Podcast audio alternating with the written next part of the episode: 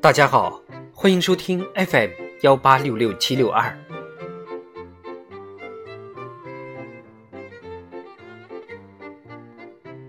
故宫门缝效应，每个北漂都基本去过两次故宫。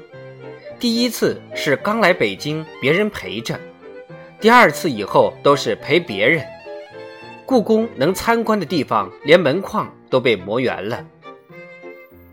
但故宫那百分之四十不开放的区域，像赛人的歌声一样，引诱着每一个标新立异的青年趴在门口完成一次窥视。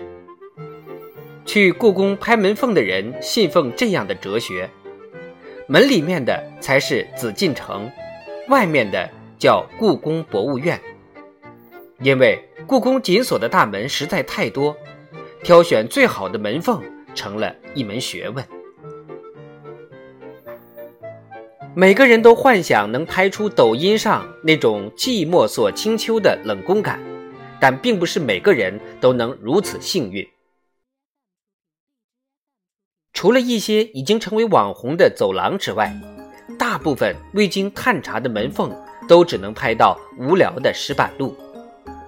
老手们都会仔细观察那些蹲完了门缝的人的表情和动作，如果他们对着手机露出笑容，并且站在原地就开始修图，那这个门缝准没错。而更多没有经验的新人还是会愿意相信。排队多的门缝后面一般都有好东西，队伍就这样越变越长。这种现象被称为“故宫门缝效应”。排队的时间越久，人们就会对门后的东西倾注越多感情。尽管最终门缝里只是一些年久失修、颜色斑驳的墙皮和门框，但加上想象力的滤镜之后。人们还是觉得比故宫精心修复的红墙好看得多。穿越剧永远有市场。当摄像头伸进那些大门的时候，有些人以为自己的手机穿越回了明清。紧锁的未开放区域还能解释成窥探欲，但对喜欢从门缝里拍最大的开放区域——太和殿广场这种行为。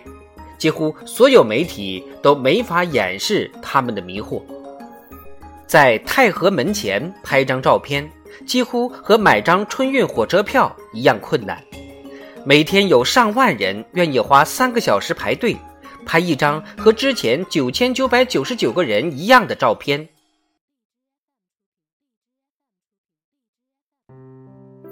深谙故宫门缝美景的人，把这种行为带到了每一个带缝的景点。从北京故宫拍到沈阳故宫，从长城拍到清东陵。如果你走在大街上，突然开始看天，几秒钟内，你身边就会有一群人一起看。和这种情况类似，故宫门缝效应也会出现在故宫的每一个角落。绝不仅限于门缝。人类会对任何关着的东西有好奇心。你妈永远无法抗拒你紧闭的房门的诱惑，就像你没法抗拒一个不设密码的手机一样。故宫是中国最早的网红景点，网上一直流传着关于每天早晨抢在人流前跑进故宫拍照的攻略。如果你会百米冲刺，你拍到的故宫就是空无一人的。也有聪明人想出更轻松的办法，他们舒舒服服地睡一天，下午四点再进故宫，然后在落日余晖中拍下故宫空荡荡的太和殿广场。那种景象，溥仪当年看到的也差不太多。所有这一切努力。其实都是为了同一个目的，拍一个只属于你自己的故宫。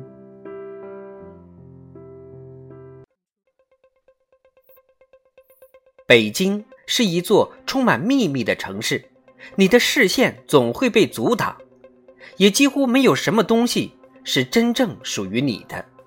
但相对于其他连门缝都没有的地方，故宫的那些门虽然拒绝了你，至少还偷偷展示出来了一部分。